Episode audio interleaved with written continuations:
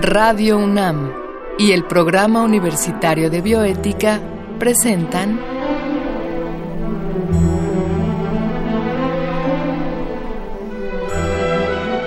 El Árbol de las Ideas. Arte, ciencia y filosofía para la vida. Con Paulina Rivero Weber.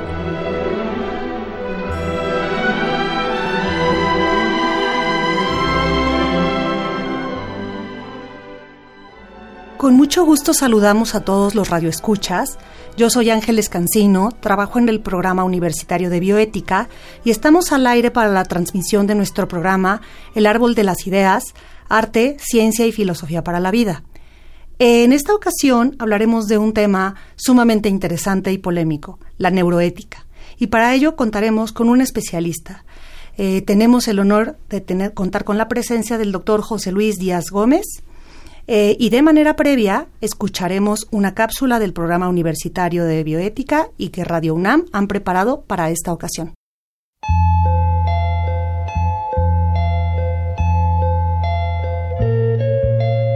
Quizá la búsqueda de conocimiento sea una de las características que mejor nos definen como especie. Ya lo decía Aristóteles hace 23 siglos. Por naturaleza, todos los seres humanos desean saber. Desde entonces hemos avanzado mucho, pero aún hoy existe un misterio que se nos resiste y que reside curiosamente en nuestra cabeza, el cerebro. No por nada, el estudio de este órgano ha sido llamado la última frontera de la ciencia. Suele decirse que el estudio del cerebro comenzó hacia el siglo IV a.C. con Hipócrates, el padre de la medicina. Sin embargo, no fue sino hasta el siglo XVII que se empezó a estudiar con más detalle su anatomía. El área de Broca, relacionada con el lenguaje, fue descubierta aún más tarde, en el siglo XIX. Gracias a este tipo de estudios, sabemos ahora que el cerebro se compone de millones de células llamadas neuronas y que éstas se comunican continuamente entre sí, dando lugar al fenómeno de la conciencia. Pese a estos avances, solo recientemente hemos empezado a entender mejor la estructura y funcionamiento de este órgano, gracias al desarrollo de técnicas tan sofisticadas como la imagen funcional por resonancia magnética. Esta técnica nos permite saber qué regiones cerebrales se activan cuando un sujeto realiza una determinada actividad, como razonar o ver imágenes. Debido a la centralidad del cerebro para la vida humana, los recientes avances en neurociencias han traído consigo una gran cantidad de interrogantes de carácter moral, filosófico y social. Para responder a ellas ha surgido la neuroética. Por tratarse de un nuevo campo del conocimiento, no existe aún para ella una definición que sea aceptada por todos. Hasta ahora destacan dos vertientes. La primera define la neuroética como una ética de la neurociencia. La segunda la describe como una neurociencia de la ética. Volvamos a la primera. La neuroética, en tanto que ética de la neurociencia, se encarga de reflexionar sobre las implicaciones que tiene esta área de la ciencia en el diagnóstico, tratamiento e investigación de enfermedades mentales. En realidad, el término neuroética surgió en el ámbito de la medicina y fue acuñado por la psiquiatra Annelise Alma Pontius en 1973. Su objetivo es brindar criterios éticos que puedan orientar a los médicos en situaciones como el estado vegetativo o la muerte cerebral. En este sentido, la neuroética tiene un carácter práctico y puede interpretarse como una rama de la bioética. Se enfoca en preguntas como ¿Debe modificarse el trato que se da a pacientes en estado vegetativo cuando las imágenes cerebrales indican que poseen todavía algún grado de conciencia? Y sin embargo, la neuroética va un poco más allá, pues analiza también la validez ética de otro tipo de intervenciones en el cerebro, como el uso de sustancias farmacológicas. ¿Es ético usar Prozac en casos de depresión? ¿O mejorar nuestra memoria por medio de las llamadas drogas inteligentes? ¿O bien, sería deseable incrementar el bienestar de la sociedad por medio de inyecciones de oxitocina, incluso si ello supone una violación de la libertad? Vayamos ahora a la segunda definición. La neuroética, entendida como neurociencia de la ética, tiene un carácter más bien teórico, y algunos consideran que se trata incluso de un campo del conocimiento completamente nuevo. La discusión comenzó en 2002, en una conferencia internacional sobre neuroética organizada por la Dana Foundation en San Francisco. Esta vertiente se centra en investigar las bases neurobiológicas de la moralidad, la libertad, la responsabilidad, la autoconciencia y la identidad. ¿Qué sucede en el cerebro cuando nos enfrentamos a un dilema moral? ¿Cuál es la relación entre la mente y el cerebro? ¿Es posible fundamentar una ética universal a partir del estudio minucioso del cerebro? En este segundo caso, la neuroética aborda cuestiones que los filósofos han debatido durante siglos, pero las considera a la luz de los más recientes hallazgos empíricos sobre el funcionamiento del cerebro.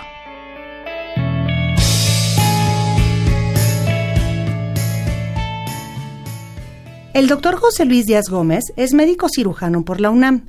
Es investigador en las áreas de psicobiología y neurociencia cognitiva. Actualmente investiga en el Departamento de Historia y Filosofía de la Medicina, en la Facultad de Medicina y en el posgrado de Filosofía de la Ciencia. Es miembro numerario de la Academia Mexicana de la Lengua desde 2013 y es autor de 200 trabajos científicos y de una docena de libros, entre ellos La conciencia viviente y Moradas de la mente, por el Fondo de Cultura Económica.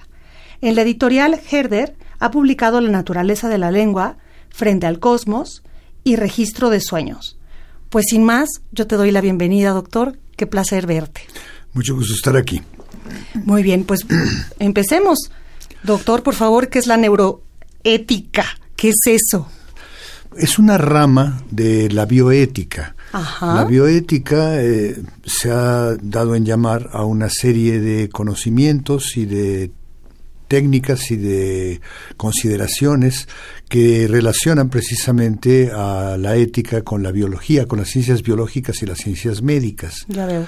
Este es muy general, tiene que ver con pues la parte eh, ética de la biología, de la medicina, y una rama de ella que se ha vuelto tan importante que ya tiene también su nombrecito, es la neuroética, que son eh, las relaciones entre eh, la moral, entendida de una manera general, no necesariamente religiosa, sino de una manera laica, y las ciencias del cerebro, fundamentalmente del sistema nervioso.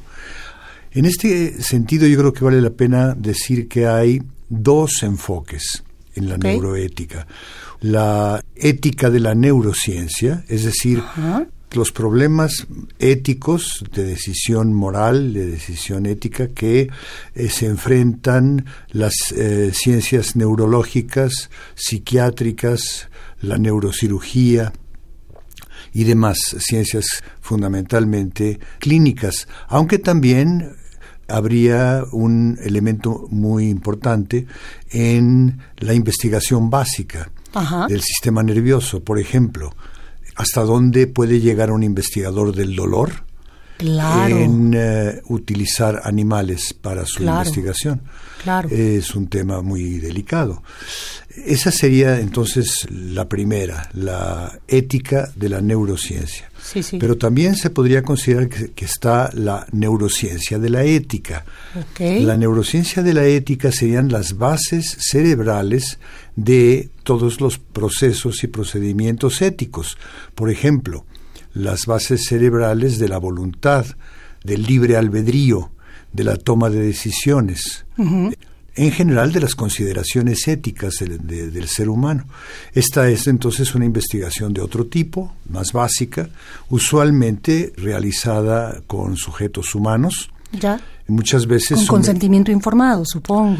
Desde luego. Bueno, en realidad. Eh, curiosamente no hay problemas éticos en esta rama de la ah. investigación, porque a un sujeto, por ejemplo, se le puede pedir que haga una decisión ética ante un dilema escrito, ante una narrativa. Típicamente, por ejemplo, ¿no? Eh, sí, un, ejemplo, por favor. Sí, un sujeto se le, se le dice, en una situación, por ejemplo, que una persona puede decidir mediante mover una palanca salvar a una sola persona o a cinco de un choque de un tren, eh, está autorizado éticamente en mover la palanca para que nada más una persona fallezca o las cinco.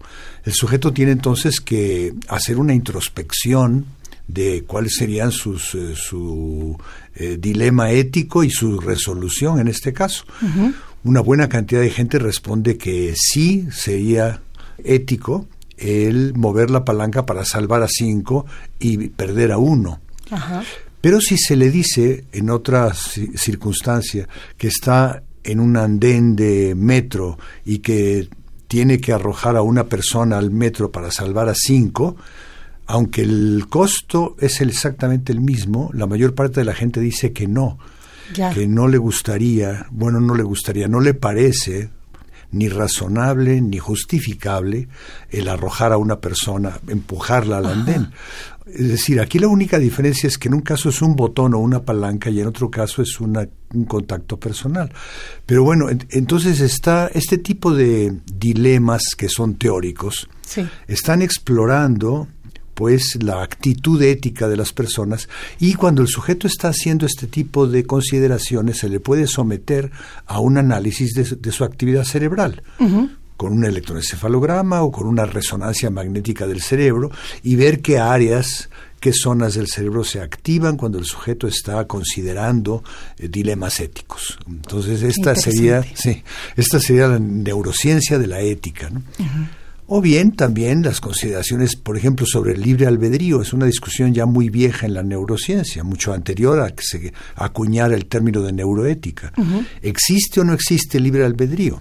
Es fundamental para la ética saber si, si esto es, es cierto o es una ilusión, como han defendido muchos filósofos a lo largo de la historia. Pero ahora hay herramientas para poder analizar esto digamos, con tecnología más científica.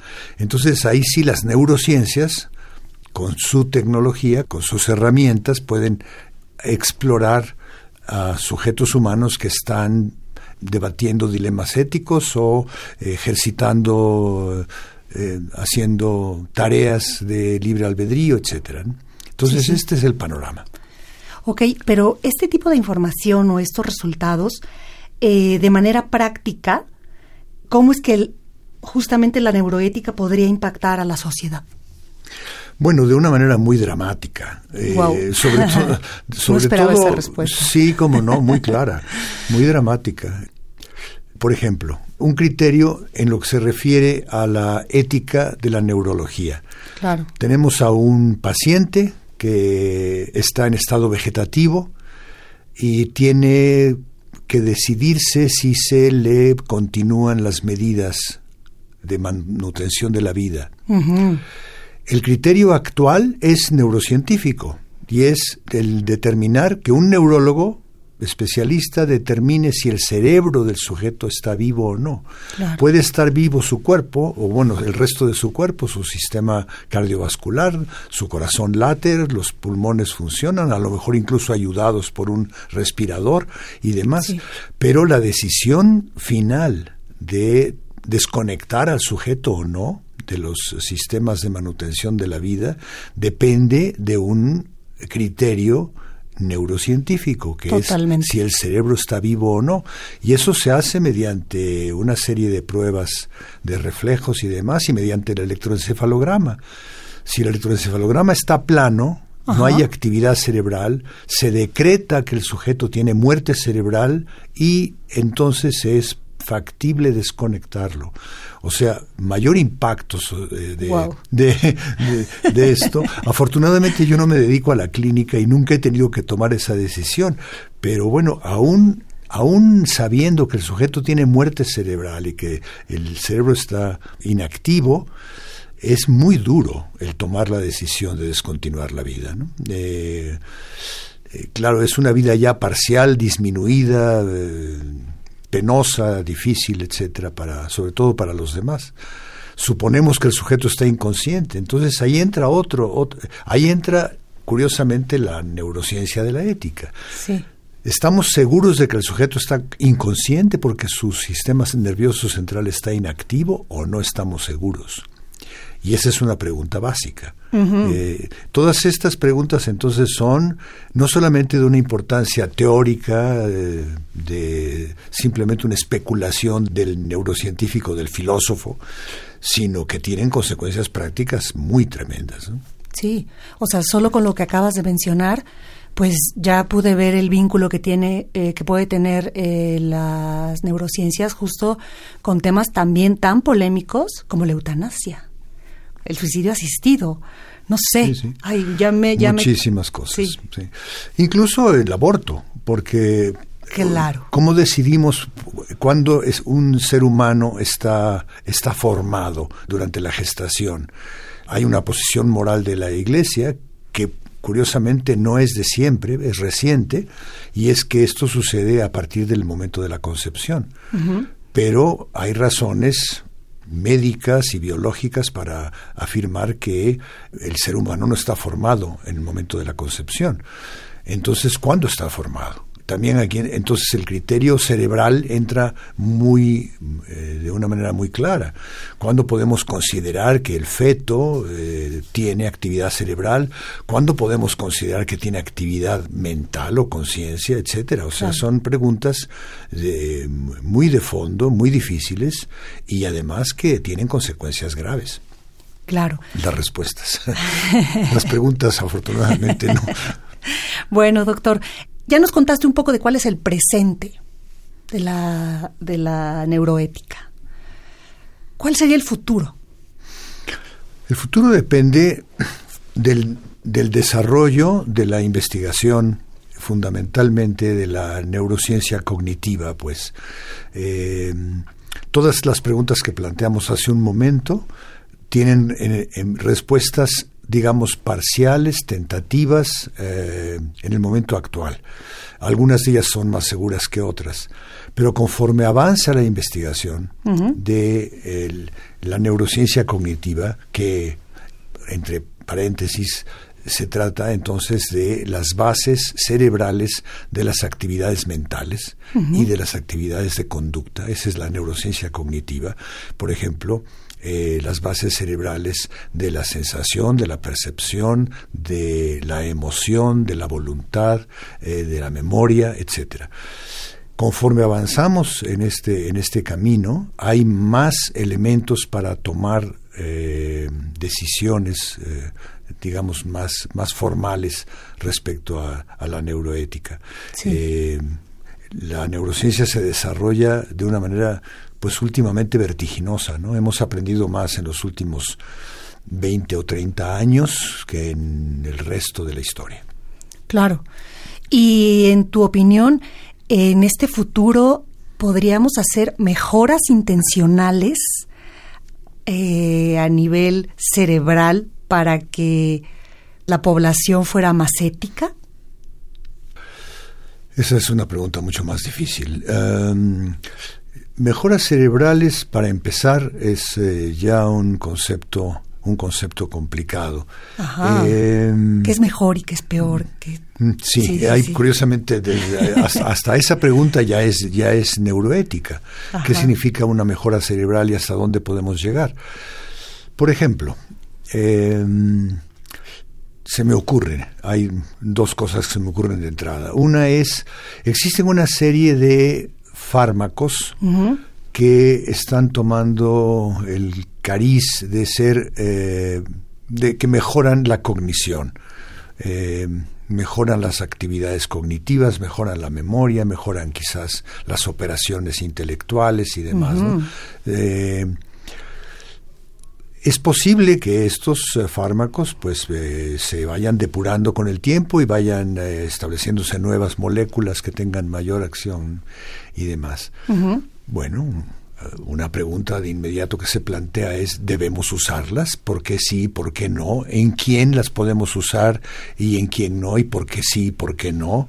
Eh, a lo mejor eh, nadie, nadie objetaría que las usáramos en personas que tienen retardo mental eh, para aumentar sus capacidades, pero si se trata de personas normales, estamos justificados en recomendarlas eh, a la sociedad, eh, porque sí, porque no, son dilemas éticos. Eh, claro. eso es nada más en una rama, ¿no? Otra tiene que ver con las interfaces cerebro-computadora. Se usan ahora una serie de aditamentos que, implantados en el cerebro, colocados sobre el cráneo, ayudan a ciertas capacidades eh, motoras, sobre todo, en los sujetos que están impedidos por enfermedades neurológicas y demás. Ahí no tengo yo mayor problema en considerar que mientras estos sistemas no sean lesivos en sí mismos, deben usarse para que el paciente mejore su calidad de vida, pueda ejercer algún tipo de actividad y demás, ¿no? El caso de Stephen Hawking es, es, eh, es, famoso, ¿no? Él tenía nada más un movimiento muy restringido en un músculo, pero utilizaba ese músculo mediante una serie de aditamentos eh, computacionales y electrónicos para poder hablar y para poder expresarse.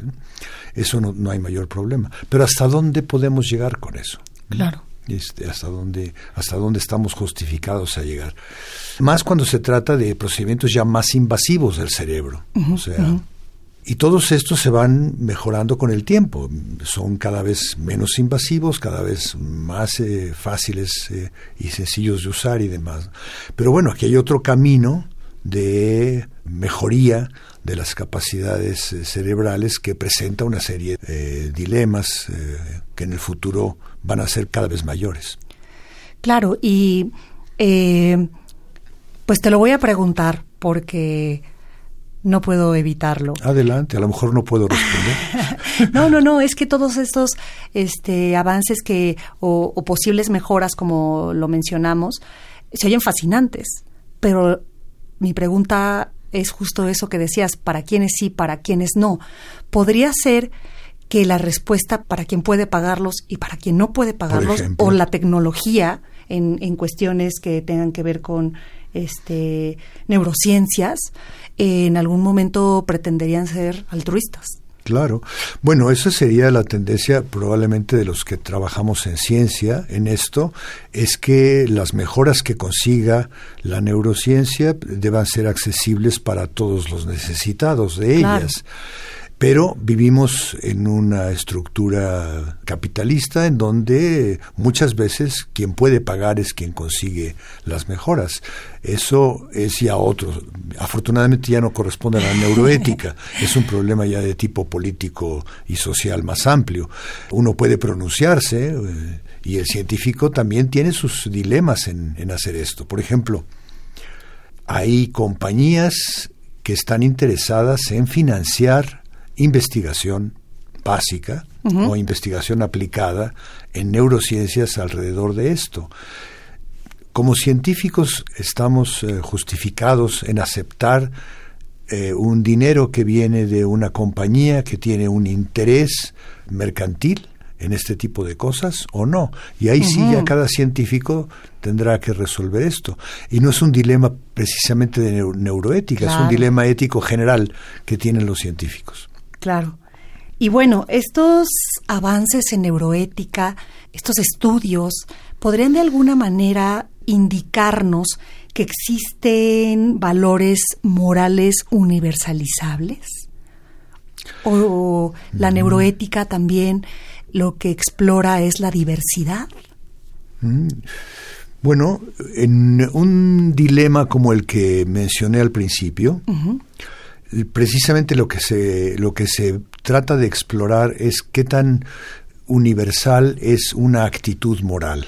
Por ejemplo, si la mayor parte de la población en nuestra cultura o en otras culturas, lo cual también es muy interesante hacer esto de, manera, de, manera, transcultural, si la gente en general responde de una manera homogénea a un dilema moral, esta universalidad autoriza para considerar de que se trata de valores morales pues eh, de la especie humana. Ya es otra pregunta de por qué se desarrollan, si hay un eh, valor evolutivo, adaptativo de la especie, o si es una razón más bien histórica, cultural y demás. Yo creo que son las dos cosas que se este, complementan y, eh, y, pueden variar en una cultura y en otra, pero que en general sí existen estos valores universales que promulgó Kant en algún momento, ¿no? Bueno, está tan de moda la neurociencia que ahora ya todo es neuroalgo, ¿no? Hay neuroética, desde luego, pero hay neuroeconomía y hay neurofilosofía y últimamente se habla de neurocant, que son las bases cerebrales de las universales kantianos. Realmente existe programado en el cerebro humano una moral universal. Claro. Una buena pregunta, ¿no? Claro la deontología de Kant. Así es. Estamos muy cerca de cerrar el programa, doctor, pero por favor, ya nos antojaste con esto de Neurokant. Por favor, ayúdanos a entenderlo un poco más para los que no somos filósofos y no estamos tan empapados en el tema. Con mucho gusto. Bueno, eh, Kant eh, es eh, muy reconocido por haber considerado que existen principios universales en el ser humano categorías eh, como espacio, tiempo, causa y demás, eh, no necesita aprenderlas el ser humano. Es como si fueran instintivas, como si vinieran con la dotación de su mente. Eh, nosotros ya diríamos que vendrían con la dotación de su cerebro, de su sistema cerebro-mente. O sea, está programado, el cerebro está alambrado por la evolución y por el desarrollo para entender de una manera tácita, lo que es el espacio, lo que es el tiempo y demás. Y eh, entre otras categorías, eh, Kant consideró que hay una moral universal. ¿no? Hay que recordar que dijo, hay dos cosas que me sorprenden en esta vida. Una es el cielo estrellado sobre mis hombros y otra es la moral que yo siento en mi interior. ¿no? Entonces esa moral es universal, de acuerdo con Kant. La neurociencia puede confirmar esto o desaprobarlo. Estamos en eso. Manténganse entonados a estos programas. Doctor, pues es necesario despedir el programa. Ha sido un placer tenerte aquí. Eh, el tiempo se ha acabado y no nos queda más que agradecerte. Eh, haber aceptado esta invitación a dialogar y por supuesto agradecer a nuestro radio escuchas eh, por estar al pendiente de este programa que contó con la producción de Marco Lubián en controles técnicos, muchas gracias a Ricardo Pacheco. Escuchamos la voz de Gisela Ramírez en las cápsulas, cuyo guion contó con la adaptación de Andrea González a textos originales de Diego Francisco Dionisio Hernández. Se despide de ustedes Ángeles Cancino. Hasta la próxima.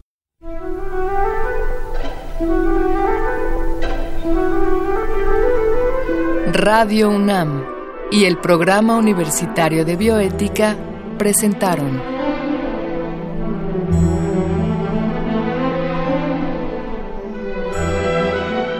El árbol de las ideas.